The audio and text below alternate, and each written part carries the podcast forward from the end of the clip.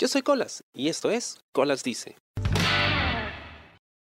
Hay un cómic llamado La Marcha que habla acerca de esta histórica marcha, valga la redundancia, que se hizo en el año de 1965 en el estado de Alabama, estado sureño, Estados Unidos, y fueron 87 kilómetros de recorrido. Los participantes eh, afroamericanos negros eh, que querían ejercer su derecho al voto. Marcharon desde la ciudad de Selma hasta Montgomery. Fueron tres marchas muy publicitadas en las que participó Martin Luther King Jr.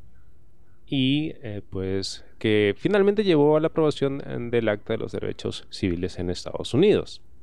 Este cómic habla acerca de, desde una perspectiva histórica, el significado que tuvo esta marcha ¿no? para la historia eh, afroamericana. La historia negra, hay que decirlo así, porque afroamericano, no sé, me suena muy condescendiente y, tengo muchos problemas con ese término. ¿okay? Eh, la historia negra de Estados Unidos. Pero las marchas desde siempre han sido pues una forma del pueblo de expresar su sentir, ¿no? generalmente en contra de autoridades, ¿no? grupos de poder, empresas multinacionales, etcétera, etcétera. Bien, desde que tengo uso de razón he visto marchas y en una ocasión tuve la oportunidad de participar en una. Y esto me ayudó a entender lo inútil que era marchar. ¿A qué me refiero? Lo voy a explicar. Pero Existen, y han existido desde hace mucho, investigaciones que tratan de determinar qué tan efectivo puede ser una marcha callejera, ¿no? si, si de verdad pueden generar cambio político, social o económico, digamos. Salvo muy pocas excepciones, ¿no? y esta es la cita de un artículo del diario El Economista en México, pues quizás salvo la marcha que hubo en Egipto, que ayudó a derrocar el gobierno en 2011, o la de Ucrania en 2014, que también ayudó a derrocar el, gobierno que en ese momento era pro-Rusia, pues no ha habido eh, o, no se recuerda alguna otra marcha que de verdad tenga efectividad, o sea, que de verdad haya depuesto a un gobierno lo único que se me ocurre, lo más reciente que he visto, al menos, quizá la protesta que hubo en Sri Lanka, donde todos los manifestantes invadieron el, palacio de gobierno y el presidente fugó. Pero, y ojo, no soy un experto, no soy politólogo, no soy eh, experto en política internacional ni nada de esto. Lo estoy comentando desde mi propia perspectiva, ¿no? Como ciudadano de a pie nunca he visto una marcha que haya tenido real efectividad, ¿no? Y estoy hablando de todas las marchas, eh, digamos, más eh, simbólicas que he visto en mis treinta y algo años de vida, ¿no? Incluyendo la marcha de los cuatro suyos, eh, la marcha contra el, bueno, entre comillas, golpe de Estado de, de Merino en 2020. ¿Qué más? ¿Qué otra marcha es importante hemos tenido? Bueno, en, 2022, 2023 tuvimos varias marchas ¿no? en contra del gobierno de Dina Boluarte, luego la caída de Castillo, de la presidencia. Y bueno, siempre hay marchas, ¿no? en todo momento hay marchas. Pero, ¿de qué han servido las marchas? Yo lo que he podido ver es que en realidad sirven para que la gente como que se desahogue un poco, ¿no? Y, pueda protestar. Es su derecho a protestar. Y está bien protestar. Pero fuera de eso, las marchas no cambian nada. Cuando se dio la serie de marchas en contra del, entre comillas, nuevamente golpe de Estado de Merino, Agustín Merino, en noviembre del 2020, eh, yo recuerdo un sábado, eh, fui a un centro comercial en, en, Lince, el centro comercial Arenales, que es la meca de, todo lo friki. No recuerdo exactamente por qué fui, ¿ya?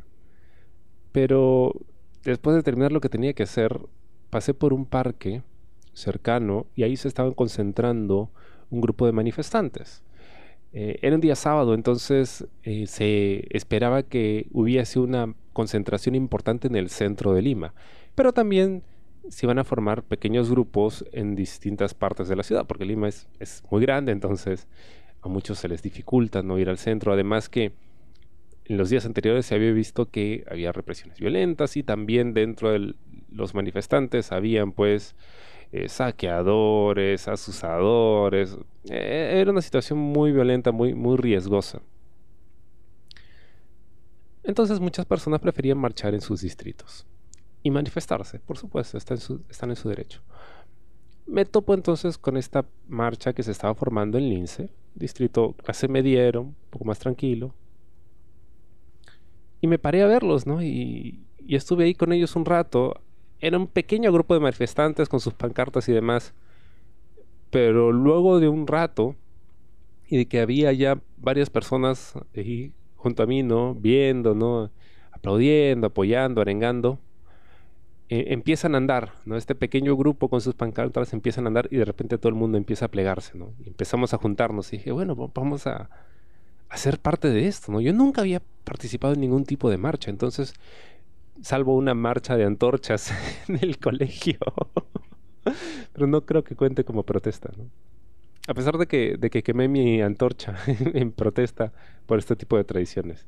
Pero bueno, em, me uní al grupo y empezamos a marchar y, bueno, yo estaba solo, rodeado de mucha gente, éramos en ese momento unas 100 personas, luego se unieron más y yo estaba solo y me sentía solo en medio de todo ese grupo de gente. Entonces dije, esto es increíble, nunca había hecho algo así. Y, esa experiencia, ¿no?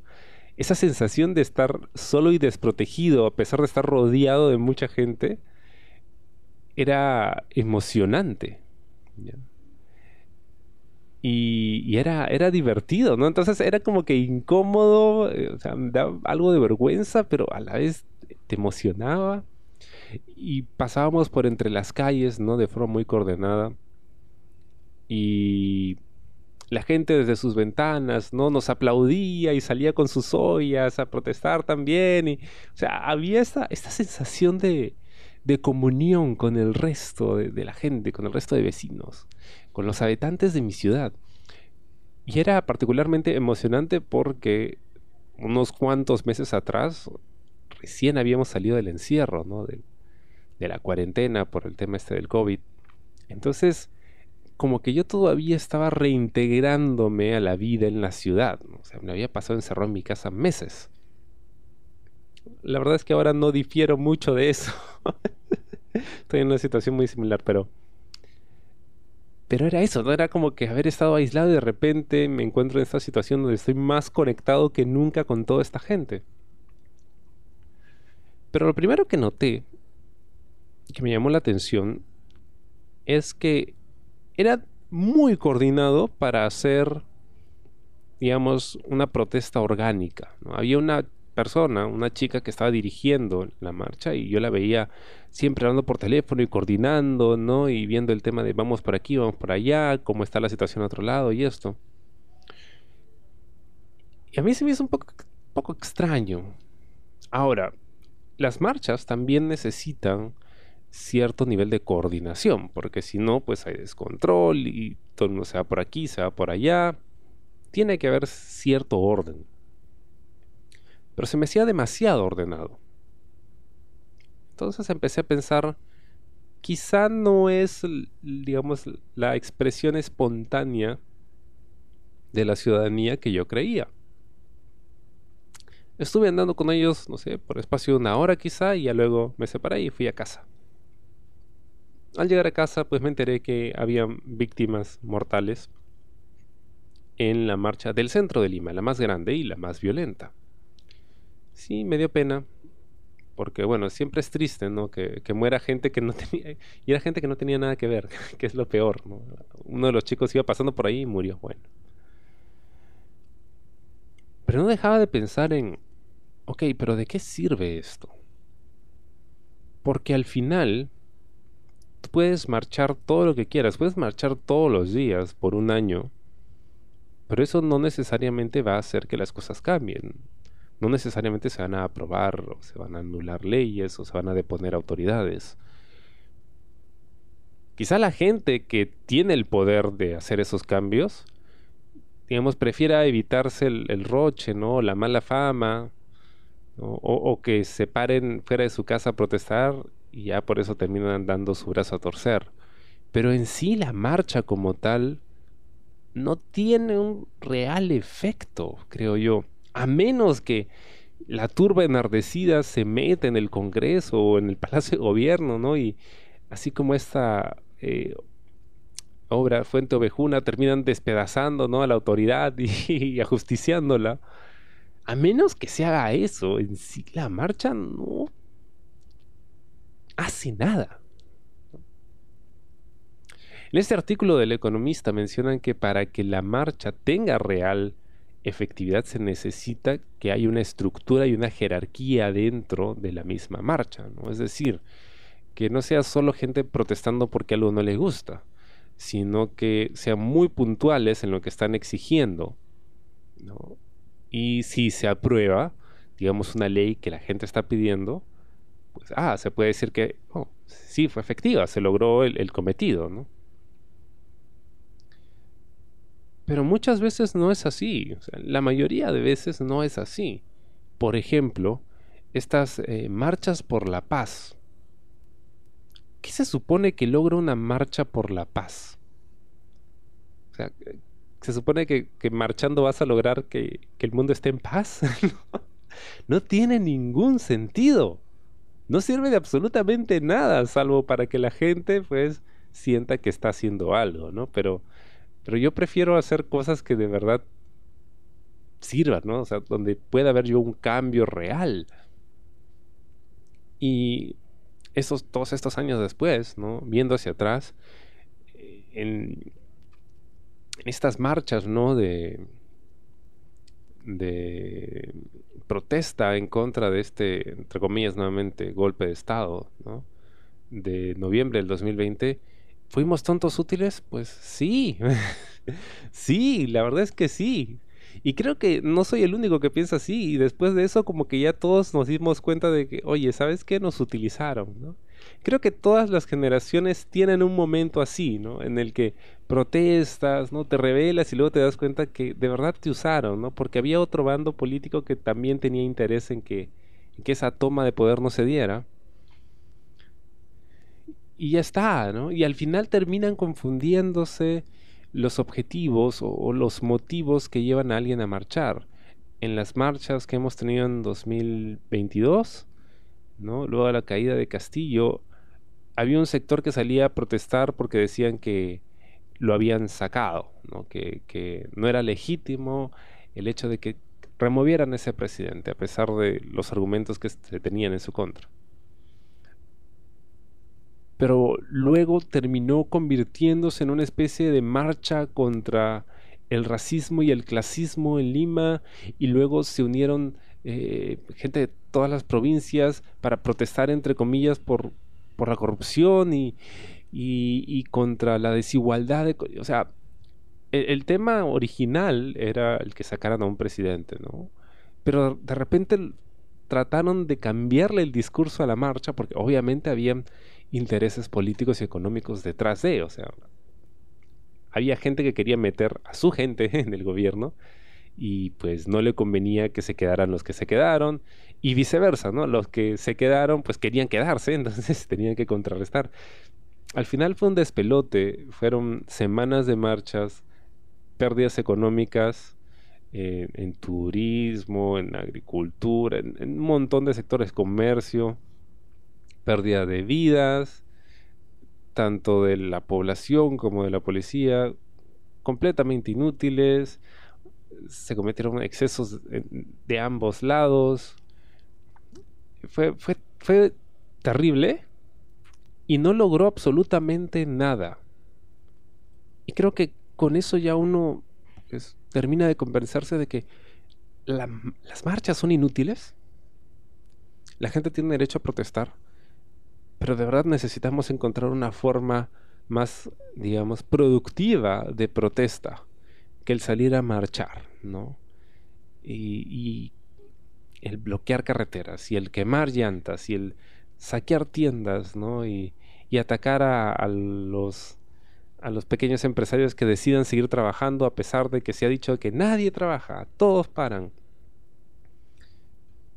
Al final estás haciendo lo mismo que dices que hacen los otros contigo. ¿no? no, no es congruente. Y sí hay muchísima gente que se infiltra y genera este caos precisamente porque les conviene, ¿no? Porque sus patrocinadores están buscando eso, el caos.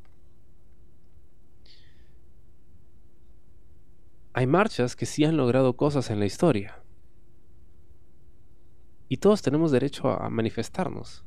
Pero ahora más que nunca, ya con mi edad y las cosas que he visto, de primera mano, pues creo que creo que de verdad necesitamos otra forma de protestar, una forma que sea realmente productiva y que demuestre qué es lo que queremos y que sí se puede lograr. No, solo decirles, quita eso porque no me gusta, ¿no? sino, oye, quita eso porque esto de aquí es mejor y puede funcionar. En un artículo titulado Why Street Protests Don't Work o por qué las protestas callejeras no funcionan, es un artículo de 2014 eh, escrito por Moisés Nam para la revista The Atlantic. Él dice, lo que hemos presenciado en los últimos años es la popularización de las marchas callejeras sin un plan para lo que sucederá a continuación y para mantener a los manifestantes comprometidos e integrados en el proceso político. Es solo la última manifestación de la peligrosa ilusión de que es posible tener democracia sin partidos políticos y que las protestas callejeras basadas más en las redes sociales que en la organización política sostenida es la manera de cambiar la sociedad.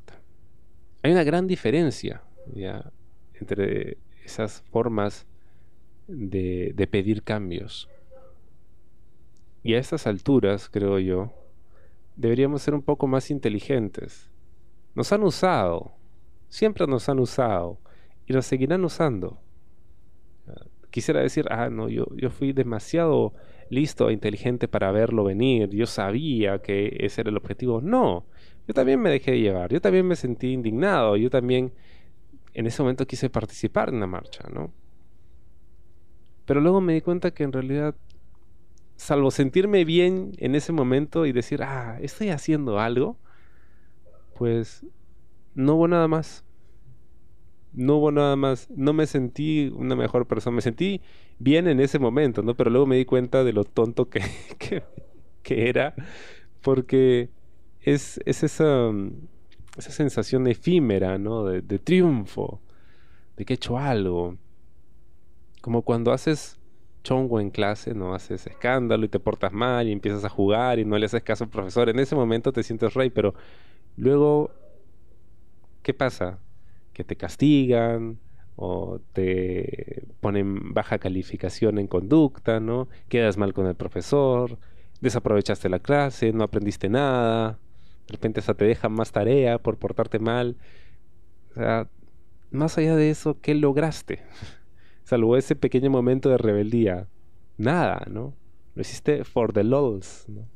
El problema es que las consecuencias van más allá de los lols y pues esas sí las tienes que pagar en metálico. Espero te haya gustado el programa esta semana y conmigo será hasta la próxima. Yo soy Colas y esto fue Colas Dice. Chao. ¿Te gustó el programa? Sí. Suscríbete y comparte.